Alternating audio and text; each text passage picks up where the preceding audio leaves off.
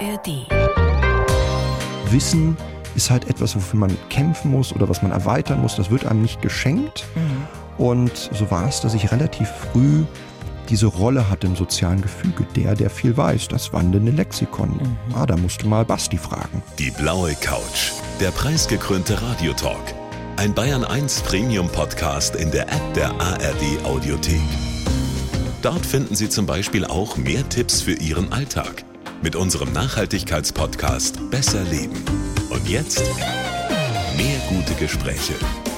Die blaue Couch auf Bayern 1 mit Dominique Knoll.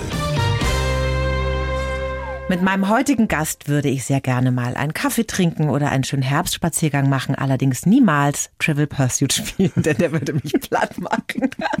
Der Jäger aus der ARD-Quiz-Sendung gefragt, gejagt ist bei uns Besserwisser, Quiz-Europameister Sebastian Klussmann. Schön, dass Sie da sind. Ja, herzlichen Dank für die Einladung. Ich freue mich. So, jetzt habe ich Sie gesagt, wir haben uns aber vor der Sendung auf Du geeinigt. Da fühlen wir uns beide ganz wohl damit, oder? Sebastian? Ja, ja, unbedingt. Und dann Bitte. machen wir das auch so. Wie viele von deinen bunt gemusterten Hemden, die wir aus dem Fernsehen kennen, hast du denn im Schrank? Oh, das sind mittlerweile mindestens 40. Ich würde sagen, mit den Anzügen, die ich mittlerweile trage, so geprintete Anzüge, Ja. sind das bestimmt knapp 60 Stück, die ich jetzt habe. Und äh, ja, ich trage das sehr gern auch privat Mhm. und natürlich beruflich. Ich stehe jetzt mittlerweile sehr oft auf Bühnen und das ist toll, dass ich so eine große Auswahl habe. Und im Moment habe ich auch vier Anzüge mit dabei. Und das ist dein Markenzeichen Das auch, ist mein kann man Markenzeichen. sagen, ne? Mhm. Das erwarten die Menschen. Also es kommt auch mal vor. Also ich habe auch ganz normale Kleidung. Also man ne? Heute ein graues ja, T-Shirt. tatsächlich. ähm, ähm, und dann werde ich auch auf der Straße angesprochen und gefragt, ja Mensch, was tragen Sie das gar nicht privat? Und dann muss ich immer sagen, doch auch, aber ich habe auch andere Dinge. Das heißt, die. Leute, die kennen dich auf der Straße auch schon mittlerweile, oder? Also mittlerweile ist das tatsächlich so, dass ich jeden Tag mindestens einmal angesprochen werde und das sind äh, auch tolle Mhm. Begegnungen, weil ich wirklich, die Menschen freuen sich, sie stellen mir Fragen, nicht Das wollte ich gerade sagen. Jeder sagt so, weißt du die Hauptstadt von und sowas? Kommen das, dann solche das Fragen? passiert, aber es sind auch viele Fragen zur Sendung selbst, Mhm. die eigentlich immer schon unter den Nägeln brannten. Und dann versuche ich das so gut wie möglich zu beantworten. Dann werden halt Fotos gemacht und der Zuspruch ist enorm, weil ohne all die Schön. Menschen dürfte ich das gar nicht machen. Und ich mache das seit, seit zehn Jahren. Das ist surreal, weil, naja gut, all die Fernsehsendungen, die mich geprägt haben, meiner Jugend, da habe ich mal nachgeschaut, ja, die waren dann vielleicht so drei, vier Jahre auf dem Bildschirm. Mhm. Dass ich das jetzt zehn Jahre machen kann, da empfinde ich eine große Dankbarkeit gegenüber all Das denjenigen, die immer um Bank, ne? 18 Uhr einschalten. Ja, ja.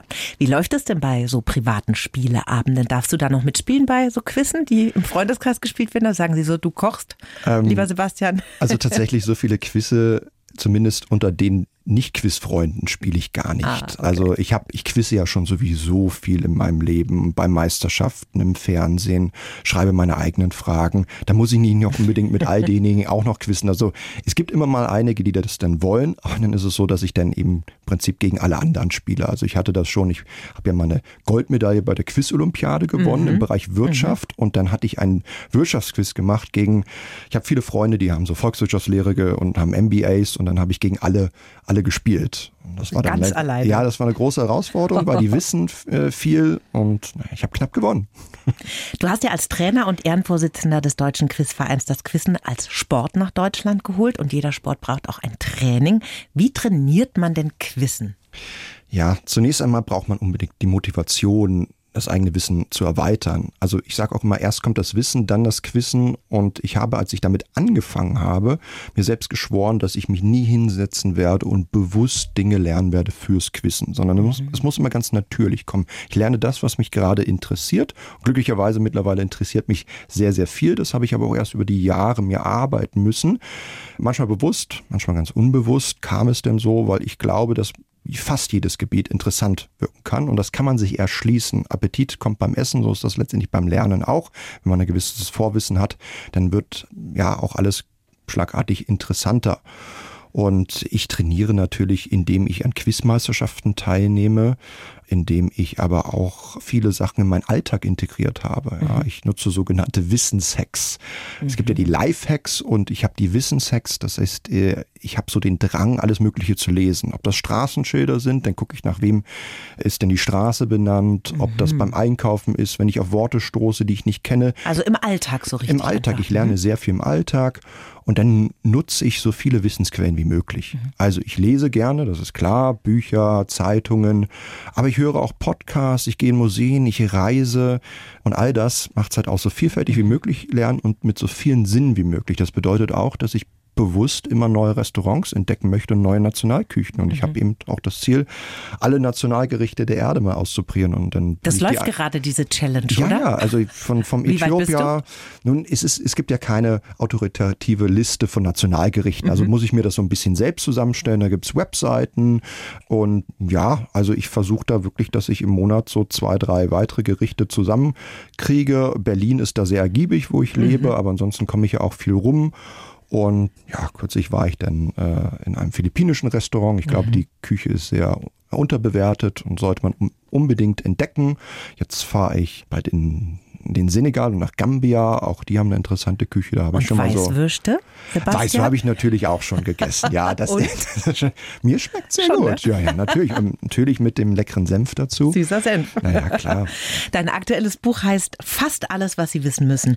Und wenn ich das jetzt auswendig lerne, dein Buch, habe ich dann gute Chancen bei Wer wird Millionär oder so einer Show? Na, zunächst einmal würde ich empfehlen, nicht auswendig lernen, sondern mit Spaß lesen ja. und das wirklich als Sprungbrett nutzen, mhm. um sich den Themen mehr zu widmen. Also natürlich ist das schon mal eine Basis, eine hervorragende Basis für mhm. jegliche Quizsendung, ob es Wer wird Millionär ist, ob es gefragt gejagt ist, weil das ist wirklich voll mit interessanten Geschichten, mhm. Fakten. Allerdings ist es nicht enzyklopädisch. Da steht jetzt Daher heißt es ja auch fast alles, was ja. Sie wissen müssen. Einige Dinge stehen da nicht drin. Es soll eher auch Perspektiven schaffen. Es soll den Blick erweitern und gleichzeitig auch schärfen. Und im Prinzip eine Anleitung geben, wie man sich selbstständig mhm. auch weiterbildet mit einer hervorragenden Wissensbasis. Und ich glaube, wenn man das gelesen hat, dann ist man ein großes Stück weiter und dann sollte so mindestens die 64.000, 125.000 sollten schon möglich sein. Das ist eine gute Motivation. Wir schreiben jedem Gast einen Lebenslauf. Sebastian, haben wir auch für dich gemacht. Oh. Ich darf dich bitten, den mal vorzulesen. Oh, vorlesen. Alles klar, jetzt bin ich mal gespannt. Ich heiße Sebastian Klussmann und bin ein geistiger Marathonläufer. Wie ein Trüffelschwein gehe ich durchs Leben und lerne jeden Tag etwas Neues. Geprägt haben mich die Quiznachmittage mit meiner Oma, meine Leidenschaft für Wrestling, die Erkenntnis, dass man mit Wissen glänzen kann und der Traumjob als Besserwisser. Ich sehe mich als Unterhaltungskünstler und Motivator. Ein Geheimrezept habe ich nicht. Das Wichtigste ist einfach die Neugier auf unsere Welt. Und das Schöne beim Wissen ist, wie beim Essen. Wenn man ein Grundwissen hat, dann wächst der Appetit auf mehr. Ja, perfekt. Ja, getroffen. Ja, das passt. Das ist meine Sichtweise. Und da ist viel drin, was mich geprägt mhm. hat, zu dem gemacht, wer ich jetzt bin weil ich glaube, viele hätten das nie gedacht. Die, die mhm. den kleinen Basti als Sechsjährigen gesehen haben, hätten nie gedacht, dass ich diesen Weg nehmen würde. Da sprechen wir jetzt auch mal drüber, über deine Kindheit, weil da bin ich natürlich sehr neugierig. Jahrgang 89, geboren in Berlin, aufgewachsen mit einer alleinerziehenden Mama, ohne Geschwister, waren deshalb auch oft bei den Großeltern und auch gerne bei den Großeltern. Und die Widmung im Buch ist für die Oma. Mhm. Die hat dich so ein bisschen auf die Quizspur gebracht? Also wir haben das gemeinsam gelebt. Ich bin von der Schule gekommen, habe leckeres Essen bekommen, von den Buletten bis über Kartoffelpuffer und ja, dann haben wir gemeinsam Fernsehen geguckt. Mhm. Und dazu gehörte Musikfernsehen, was ihr nicht so gut gefallen hat. Mit der Oma MTV. ja, mit der Oma MTV. Da musste sie dann ein bisschen durch. Und dann kam auch irgendwann Sturm der Liebe dazu. Mhm. Aber auch Quizsendungen. Und dann war meine Oma so mein erster großer Gegner im Quizzen. Okay. Das hat mich dann motiviert, als ich dann sah, dass ich ja durchaus auch mehr wusste über viele Themengebiete. Gerade so Geografie hat mich besonders interessiert, Sport. Und dann kam immer mehr dazu.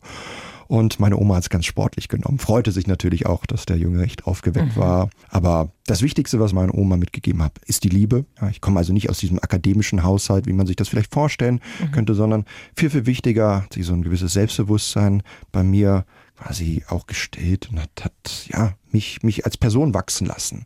Mir mit auf den Weg gegeben, was wirklich wichtig ist. Wissen ist sehr wichtig, aber es gibt halt einfach gewisse Charakterzüge, die sind entscheidender. Liebe und Urvertrauen sind die Wurzeln, ja, ne? Und genau dann kann dieses, man wachsen. Genau dieses ja. Vertrauen. Weil ich war ein sehr, das können sich vielleicht vorhin auch erstmal, die mich aus dem Fernsehen kennen, nicht vorstellen, aber ich war ein ängstiges Kind, mit wenig Selbstbewusstsein, schmächtig und habe mich nicht getraut, auf den Spielplatz zu gehen. Mhm. Und war dann durchaus glücklicherweise recht autodidaktisch unterwegs und konnte mich mit mir selbst beschäftigen. Mhm. Aber meine Oma und mein Opa auch und meine Mutter natürlich, die haben mir dieses Selbstbewusstsein noch gegeben, so, so ein mhm. Grundgefühl, dass ich geliebt werde. Und woran ich nie einen Zweifel hatte, dass mhm. ich äh, zentral in ihrem Leben bin. Und das ist auch nicht selbstverständlich. Und als schüchterner Junge war dann wahrscheinlich dein Wissen diese Neugierde und das Wissen, das du angesammelt hast, dann ein bisschen deine Währung, oder? Genau so war mhm. es. Das ist auch die beste Erklärung, wie ich mich entwickelt habe, wenn ich zurückschaue. Mhm. Äh, wie hat sich das eigentlich ereignet? Denn neben einer gewissen sehr guten Auffassungsgabe, die mir früh nachgesagt worden ist, aber Wissen ist halt etwas, was man ständig, wofür man kämpfen muss oder was man erweitern muss. Das wird einem nicht geschenkt. Mhm. Und so war es, dass ich relativ früh diese Rolle hat im sozialen Gefüge. Der, der viel weiß, das wandelnde Lexikon. Mhm. Ah, da musste mal Basti fragen. Mhm. Und natürlich hatte ich meine Steckenpferde. Das war eben Geografie, Mathematik, ähm, Sport, aber viele andere Dinge, da wusste ich nicht so recht gut Bescheid. Aber ich habe immer irgendwie es geschafft, das Wissen aufzusagen. Ich habe US-amerikanische Sitcoms gesehen und habe dann US-amerikanische Präsidenten gelernt. So nebenher. Mhm. Ja, Al Bundy ist auf die Paul Kai-Schuhe gegangen. James Polk, ein US-Präsident. Das habe ich irgendwie aufgeschnappt.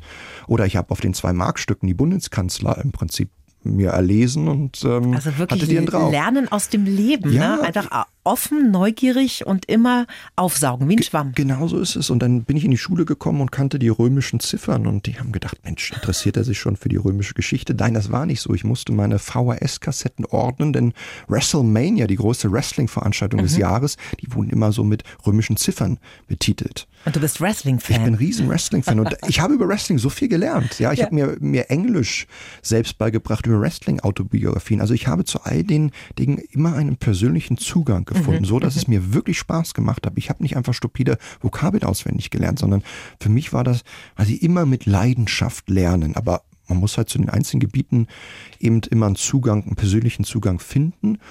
Und so war es halt für mich aber auch Ansporn in diesem sozialen Gefüge. Ich war nicht der Streber. Da hatte ich mhm. auch vielleicht Glück, dass ich nicht so gesehen worden bin, nicht in die Schublade gepackt worden bin, aber ich war es auch nicht. Mhm. Aber ich wollte denn eben diesem Ruf auch entsprechen. Und dann habe ich mich geärgert, wenn ich selbst eine Wissenslücke entdeckt habe. Und dann wollte ich die schließen. Und dann war das auch ein Aufschottungskreis. Also immer mehr Lücken schließen, mhm. wie so ein Puzzle, was man so langsam füllt. Die Faszination für das Wrestling, woher kommt das? Was fasziniert dich daran? Ja, es, es war fast Liebe auf den ersten Blick. Ähm, also die erste Erinnerung ist, dass ich mir eine Spielfigur damals aussuchen durfte und das ist Hulk Hogan gewesen. Hulk, Hulk Hogan und das wusste ich nicht. Ich habe mir einfach die Spielfigur geholt. Und dann, ja, im Fernsehen lief das denn, mein Opa seppte so durch die Programme und ich so, das, ja, den gibt's ja wirklich. Mhm. Fleisch und Blut. Also das war der Superheld, den es dann wirklich gab. Das war so der erste bei uns auch richtig berühmte Wrestler. Das war genau. so ein genau. Blonder, oder? Ja, der genau. immer so braun Blonder, eingeölt Hühne, war. Ne? Zwei Meter, ja. knapp zwei Meter groß, 130 Kilo volle Muskelmasse. Ja, kann ich mich auch erinnern. Und wahnsinnig charismatisch. Also das ist auch spannend, das prägt mich bis heute, wie Wrestler es schaffen, im Ring zu stehen. 10.000 Menschen gucken ihnen zu und im Wrestling sagt man in the palm of their hands. Die haben also wirklich, die wissen ganz genau, was sie mit dem Publikum machen, wie hm. sie zum Publikum zum Grölen bringen. Es gibt die Guten, es gibt die Bösen und sie wissen eben, wie sie die, das Publikum auf die eigene Seite bekommen oder gegen sich aufstellen. Und äh, nun hat mein Opa denn die Aufgabe gehabt, immer Wrestling aufzunehmen. Dann hatte ich US-amerikanisches Wrestling gesehen. Damals gab es auch japanisches Wrestling noch ähm, auf Eurosport, glaube ich. Und ähm, dann hat er es aufgenommen und ich habe mir das immer, weil es auch zu spät war, kam ihm immer mhm. erst so um elf oder zwölf. Und dann habe ich mir das als sechs, siebenjähriger angeguckt und ja, das war mein Hobby Nummer, Nummer eins. Damit habe ich mich wirklich meine Jugend lang fast jeden Tag ein, zwei Stunden beschäftigt. so weit, dass ich irgendwann, als ich ein bisschen älter war, im Internet US-amerikanische Zeitungsarchive digital durchgegangen bin und also bin, bin Trüffelschwein, wie wir es im äh, Lebenslauf gehört haben, das trifft schon wirklich zu. Ja, ne? Du ja. gehst immer tiefer rein. Immer tiefer und es ist wirklich auch nicht so, einige sagen, ja, so, ja, Quisser, es geht ja da nur um Oberflächenwissen. Nein, ich will die Dinge mhm. verstehen, ich will mhm. sie erleben. Und dann habe ich natürlich auch viel über Wrestling, auch über US-amerikanische Politik gelernt und all das mir auch so erschlossen. Aber für mich ist es eine Herzensangelegenheit und ich bin da eben auch mit Leidenschaft dabei und äh, sehr treu und loyal. Ich verfolge es bis heute. Es ist für mich natürlich auch Nostalgie, aber nicht nur. Ich gehe auch heute noch zum Wrestling und habe jetzt das Angebot bekommen, mal als ja, Ringsprecher zu fungieren und habe auch Kontakt zu den, oh, zu cool. den Kommentatoren. Und das ist natürlich auch noch ein Traum, als Kommentator mal zu. Und es gibt auch so Überlegungen, dass ich doch wenn ich es jetzt mal wieder schaffe, ein bisschen mehr Sport zu machen. Letztes Selber? Jahr, jetzt selbst oh. mal. Das habe ich mich als 18-Jähriger nie so getraut. Ich war zwar jetzt nicht unsportlich, aber nicht der sportlichste, aber es ist so voraussetzungsvoll, es ist so hart. Ich habe den Ring oft aufgebaut.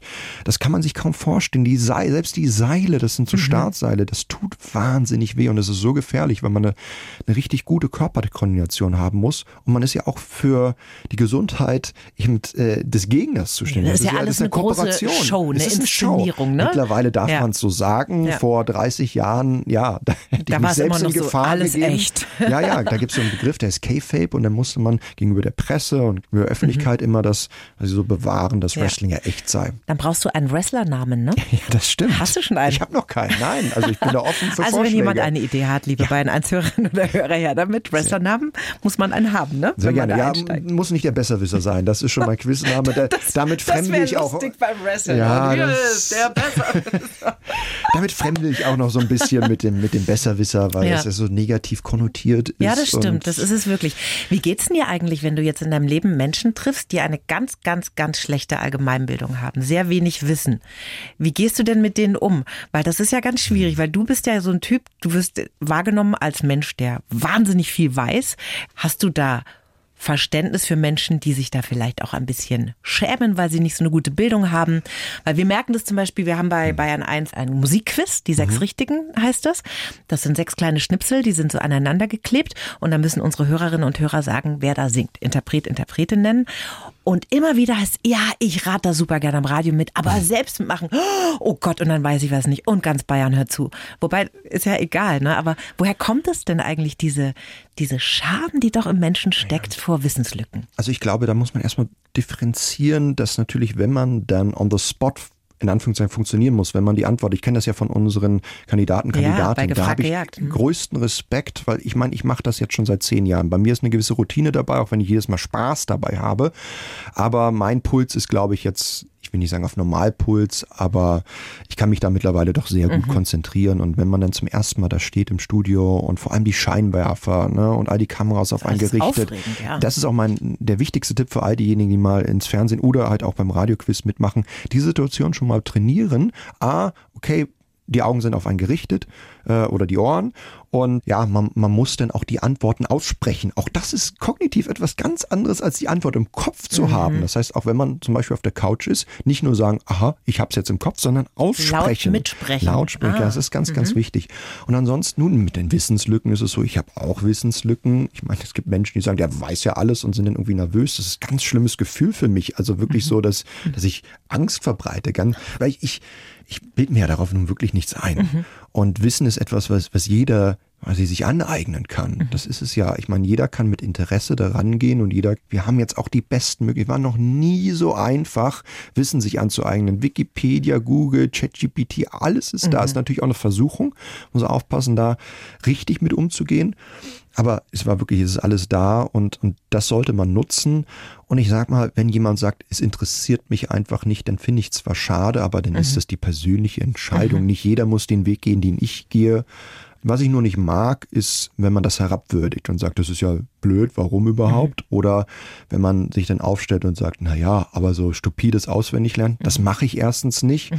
Und faktisches Wissen ist weiterhin so wichtig, um mhm. Dinge einordnen zu können. Das ist nicht einfach eine Vokabel. Ja, ja, ja. Wir sind ja auch keine Suchmaschine, sondern man muss da einfach Verbindungen, Verknüpfungen herstellen, Zusammenhänge erkennen und deswegen ist es nach wie vor natürlich wichtig. Und die ne? Zusammenhänge erkenne ich ja auch erst, wenn ich über eine ja. gewisse Basis habe und das bedeutet eben auch faktisches mhm. Wissen. Ja, ich Manche Menschen reagieren ja auch so ein bisschen bockig, habe ich festgestellt. Ne? ja, ja, Bei drei nach neun in der Fernsehtalkshow, da warst du und da war die Elke Heidenreich ja. und die war so ein bisschen angezickt von dir, ne? Ja, ja, die war richtig bockig. Mich hat's Warum auch überrascht. Ist das, so? das ist Warum ja reagieren da manche Leute so? Ich weiß es nicht. Man müsste jetzt mal. Ich würde sehr gern noch ein Gespräch mit ihr führen. Erstens über das Gespräch, das wir dort hatten, über den Zusammenhang von mhm. Wissen und Bildung. Ich gebe ja recht, Bildung mhm. ist etwas anderes als Wissen, aber mhm. beides bedingt sich. Aber bei ihr hatte ich das Gefühl, sie fühlte sich irgendwie herausgefordert, mhm. getriggert und musste das das dann rausposaunen und hat mich in eine Ecke gesteckt, in eine Schublade. Das war schon etwas übergriffig. Mhm. Ich meine, ich bin jetzt seit über zehn Jahren dabei und ich kann das ab.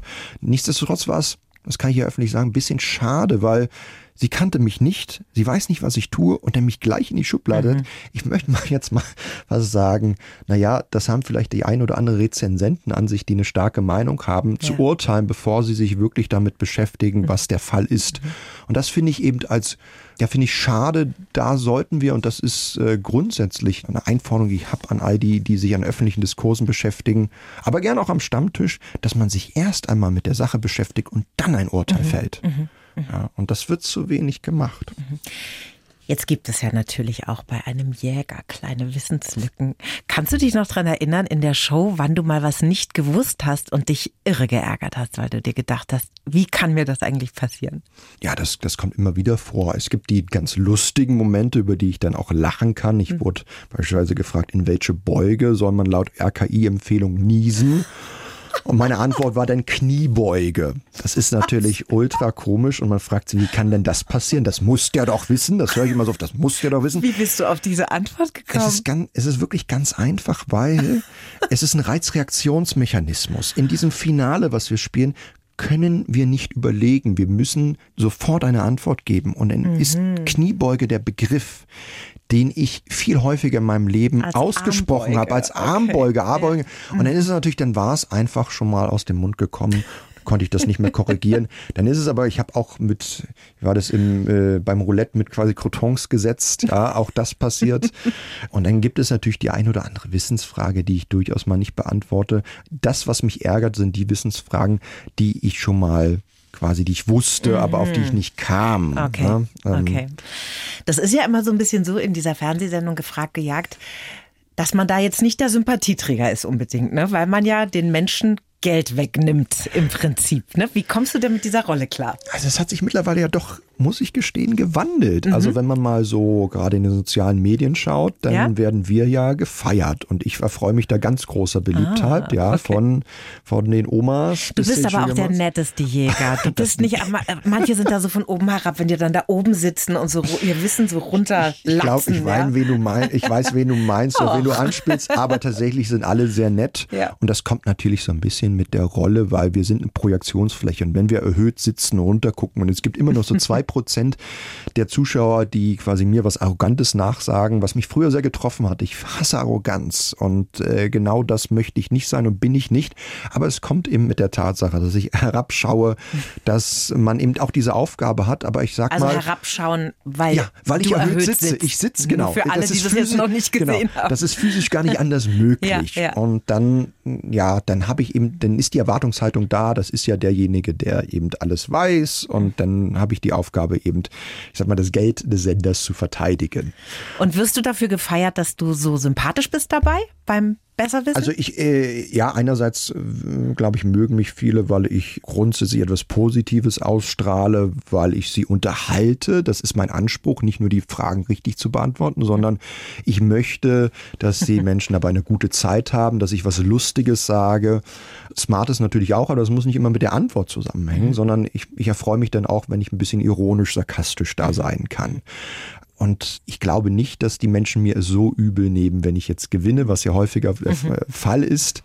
Aber wir haben natürlich auch ganz tolle Kandidaten, Kandidatinnen, die sich das dann erspielen und auch zu Recht dann mit Geld nach Hause kommen. Aber so ist das Spiel und ich ich gehe ja jedes Mal, vorher werden wir abgeschirmt und dürfen die Kandidaten gar nicht ähm, kennenlernen ah, vor der Sendung. Ihr seht euch das erste Mal Wir sehen uns da das ah. erste Mal, weil vorher nicht so quasi denn da jemand unten steht und dann äh, ist da die Saskia unten und die hat schon mit mir gequatscht und die sagt dann, ach, der Klussi, der ist ja so nett. ne, das, das möchte man dann auch schon nicht. Schnäpschen getrunken ja, vor der Show. genau, so ist das. Und äh, dann gehe ich aber jedes Mal runter und ähm, egal, ob die Kandidaten, Kandidatinnen gewonnen haben oder verloren, sie haben immer ein Lächeln auf den Lippen mhm. und das ist ähm, das ist das ist das große Kompliment. Die haben Spaß drauf und die wenigsten kommen, um Geld zu gewinnen. Die meisten kommen, weil sie die Sendung mögen und weil sie Lust auf dieses Spiel haben. Mhm. Und ja, es gibt einen Teil der Zuschauer, die ihnen sagen, ach, das ist so schade, dass sie so selten gewinnen. Mhm. Es gibt aber auch viele, die die Siegquote von uns überschätzen, mhm. weil wir gewinnen so, naja. Wie ist die, die Quote? Die liegt so bei, ich glaube, 73 Prozent und oft wird sie auf über 80 hm. Prozent geschätzt. Also oh, ich hab, immer noch viel, ja, 73 Prozent. Nee, es ist viel, aber Naja, mit, mit allem anderen wäre ich, nicht, wär ich nicht zufrieden, ja. Also ich Wie glaube. bist du denn da eigentlich hingekommen zum Fernsehen? Also wie läuft denn so ein Vorstellungsgespräch ab als Besserwisser für Gefragejagd? Musstest du ein Quiz machen? Ja, tatsächlich. Ich Echt? musste ein Casting machen und es war nicht mein Traumjob, in, ins Fernsehen zu kommen. Also ich habe immer gern Fernsehen geguckt. Aber das ist jetzt mein Traumjob und es war einfach so, dass ich schon an Quizmeisterschaften teilnahm, unter anderem der Europameisterschaft. Bist du auch Europameister? Ja, ne? ich bin Europameister mit meinem Team geworden. Und damals in Derby 2010 an meiner ersten Europameisterschaft teilgenommen äh, und gleich im Nationalteam gespielt. Waren aber Wow. vier Deutsche da, also die vier Deutschen haben das Nationalteam gestellt. Das ist wirklich ein, ein Denksport in den Kinderschuhen. Und habe mir damals gesagt, kann ja nicht sein, dass es keine deutsche Quizmeisterschaft gibt. Das habe ich dann gegründet. Und wenig später habe ich eine Mail bekommen eben mit der Anfrage, ob ich mir vorstellen könnte, diese besondere Rolle einzunehmen. Und ich kannte das Format schon aus England, weil bei den Europameisterschaften habe ich es schon gesehen, The Chase. Und es war wohl so, dass meine jetzige Kollegin Governess Anne Haggerty mich vorgeschlagen hat. Die haben gesagt, der ist ein sehr junger Typ, probiert das doch mal aus. Der ist zwar Anfang 20, aber der bringt das Wissen mit. Und dann habe ich das Wissen dort so offenbart im Wissenstest aber auch einen Kameratest gemacht. Kann dann einen Satz sagen, Ja. hat er ein bisschen Charisma. Wie interpretiert er die Rolle? Und ja, dann habe ich den Job wenig später bekommen. Und dann nahm das alles seinen Lauf. Erst mit ein paar Folgen im NDR und irgendwann haben wir die, ja, den Anruf bekommen, wir dürfen in die ARD kommen. Und da habe ich mich dann auch mal weiterentwickelt. Tatsächlich, mir wurde nie gesagt, mach das mal, mach das mal, geh einfach raus. Und früher habe ich ein bisschen mich darüber geärgert, weil ich dachte, ihr seid doch die Fernsehprofis. Sagt mir doch mal, was hier funktioniert und was nicht. Aber rückblickend war das richtig, weil so habe ich mich gefunden, so kann ich authentisch dort sein. Und dann habe ich mir erst über die Jahre ein bisschen so erschlossen, dass es doch gut ist, wenn ich einfach so bin, wie ich bin, in einer gewissen überhöhten Version von mir. Lächeln, die ersten Staffeln habe ich nicht gelächelt, weil ich dachte, ich bin ja der Bösewicht. Die Kandidaten müssen gemocht werden. Aber es geht beides. Kandidaten absolut. können gemocht werden, ich kann gemocht werden und Alex Bommes kann Und gemocht ich sag werden. dir, es tut gut, wenn der Jäger lächelt. ja, ja, das zuschaut. Das ist eine ganz andere Nummer. aber es war ein Prozess, ja, aber Du hast ja schon erzählt, du hast eine große Neugierde in dir, ganz viele Sachen aufzusaugen. Du gehst den Dingen nach im Leben. Hast du denn trotzdem jetzt für uns Normalsterbliche einen Tipp, wie wir Wissen ja merken können? Weil wenn ich jetzt dein Buch anschaue, was da alles drinsteht, das ist ja irre. Zum Beispiel, der Maler Vincent van Gogh hat zur Lebzeit nur ein einziges Bild verkauft. Die Donau durchfließt die meisten Länder. Zehn und Hauptstädte vier und dann sind die alle aufgezählt. Weißt du das alles wirklich auswendig, was da drin steht? Also könntest du jetzt zum Beispiel alle Länder sagen, durch die die Donau fließt? ähm, das sollte ich hinkriegen mit einer gewissen Bedenkzeit. Ich Okay. könnte das nicht so wie im Finale machen, dass ich das einfach mache. Das Gemälde äh, Van Goghs, das also müsste der rote Weingarten Red Vineyard sein. Also du weißt das alles Viele. Dinge von, ja, also nicht nur, man schätzt ja vorher, er hat das Buch gelesen, muss ja wissen, aber ich glaube, kein Autor, der äh, ein Buch geschrieben hat, weiß dann alles, was da drin steht. Ja. Das allermeiste dort weiß ich oder sollte ich wissen, liegt einfach daran, dass ich ja selbst eine Auswahl treffen sollte. Also mein Wissen geht ja über das hinaus, was da drin steht und ich musste mir dann Gedanken machen, was ist relevant, was möchte ich vermitteln und nicht nur irgendwelche Fakten, sondern ich möchte auch noch sagen, warum etwas relevant ist, diese Relevanzkriterien offenlegen, weil ich glaube, erstmal ist überzeugend, wenn man erfährt, okay, das ist wichtig, ich sollte es wissen. Wenn da erstmal das Gefühl da ist, dann ist es auch einfacher, sich das zu merken. Hier aber nochmal wirklich ein Tipp, wenn man dieses Buch liest, denn am besten auch nebenher einfach mal, hier ist das beste Beispiel, anschauen, wie sieht denn dieses Gemälde aus. Weil man dann Ja. wieder einen anderen Sinneseindruck hat. Das kann ich jetzt hier nicht mitliefern. Noch ein Bild von dem Gemälde, das ist nicht drin.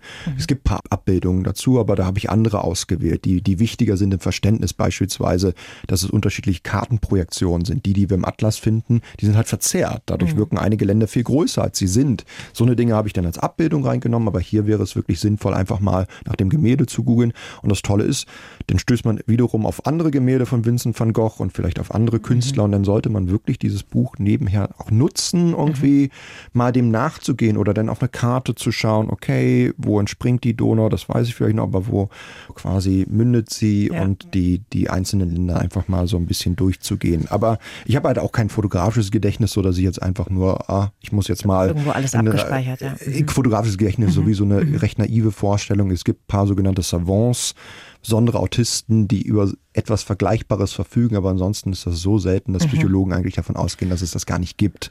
Also insofern muss ich mir das auch immer ein bisschen erschließen. Und man muss ja auch gar nicht alles durchackern. Nein. Also ich würde zum Beispiel Sport auslassen, interessiert mich einfach nicht, das bleibt Oh. nicht hängen in meinem Kopf. Naja, aber so. das ist schon mal schwierig, das überhaupt zu sagen. Das bleibt nicht hängen, weil das denn so Aber eine ist selbsterfüllende Prophezeiung ist. Das ist wie ein Teufelskreis. Da würde ich, das ist ja mein Anspruch durchaus mit dem Buch. Echt? Denn dann möchte ich dich bitten, wirklich mal dem Sportkapitel eine Chance zu geben, weil es gibt so interessante Dinge und Mhm. Fakten, die man da lernen kann. Jetzt du kennst doch die LA Lakers, oder? Bitte frag mich jetzt Nein, nein, nicht aber- eine einzige Nein, Frage, nein, nein, sonst das renne ich schreiend nein, aus nein, nein, nein, nein, aber die. LA Lakers, das ist nämlich der, der Ja, erfolgreichste kenn ich. Hab ich schon Basketballclub. gehört ne? von, ja. Warst du schon mal in Los Angeles? Nein. Wenn nicht, kein Problem, aber so eine Grundfrage, die ich denn stelle, Mhm. welche schöne Seen gibt es denn so in Los Angeles? Und kaum jemand kann einen schönen See in Los Angeles Mhm. benennen. Ja, weil es die auch wirklich nicht so wirklich gibt. Woher kommt denn der Name Los Angeles Lakers? Mhm. Na, die kommen ursprünglich aus Minnesota, aus Minneapolis. Und der Stadt ist bekannt als der Sta- Staat der 10.000 Seen.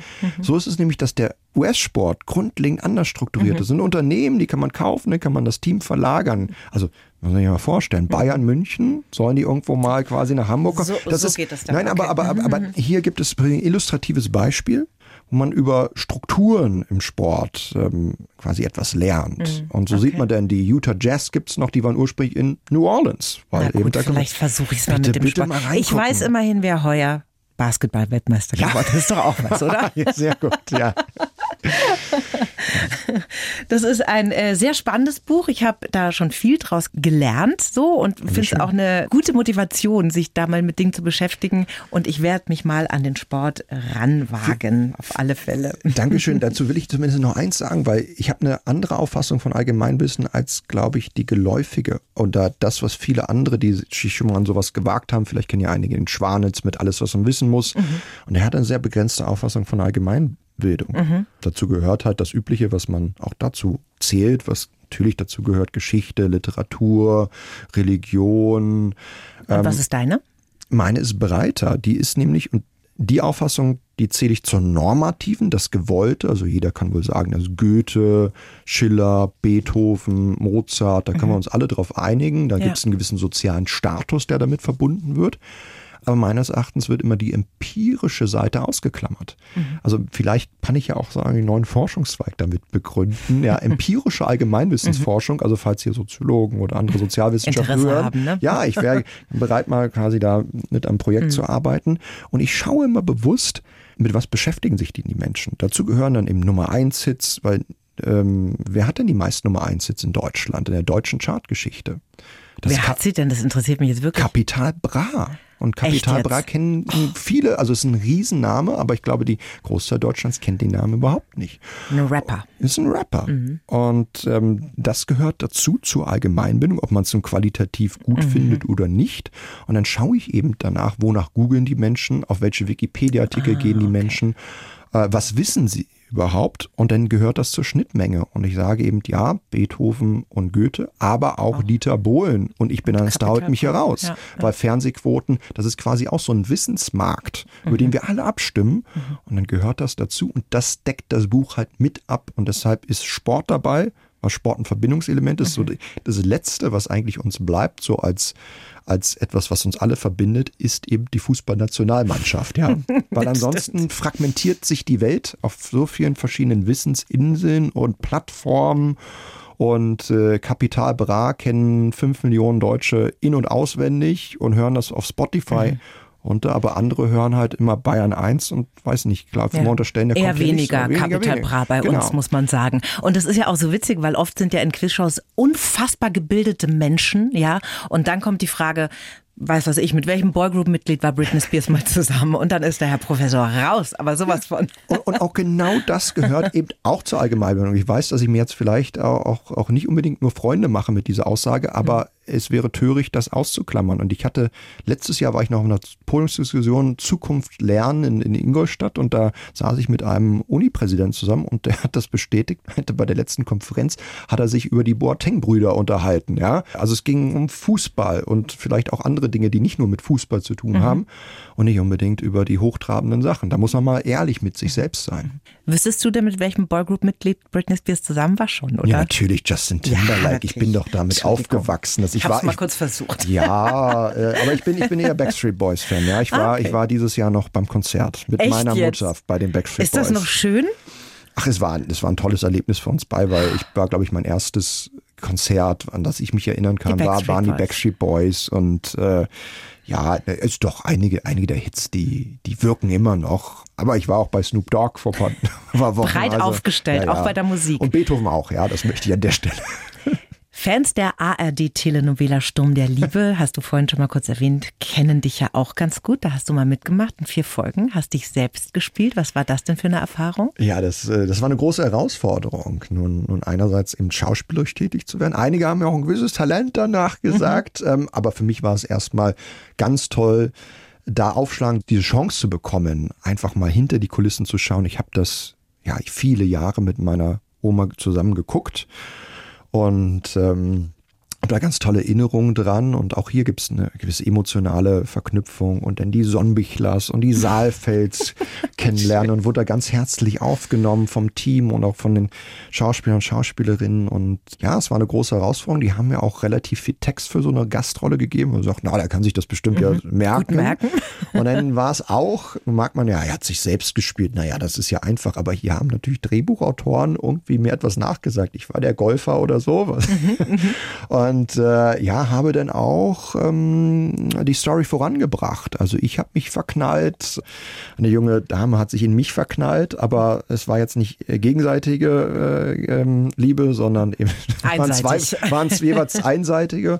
Und dann gab es auch noch ein Quiz, was ich ja noch verloren habe, weil die Dame, die Rosalie, die ich mich verknallt habe, eben äh, ja mich da ein bisschen betrogen hat.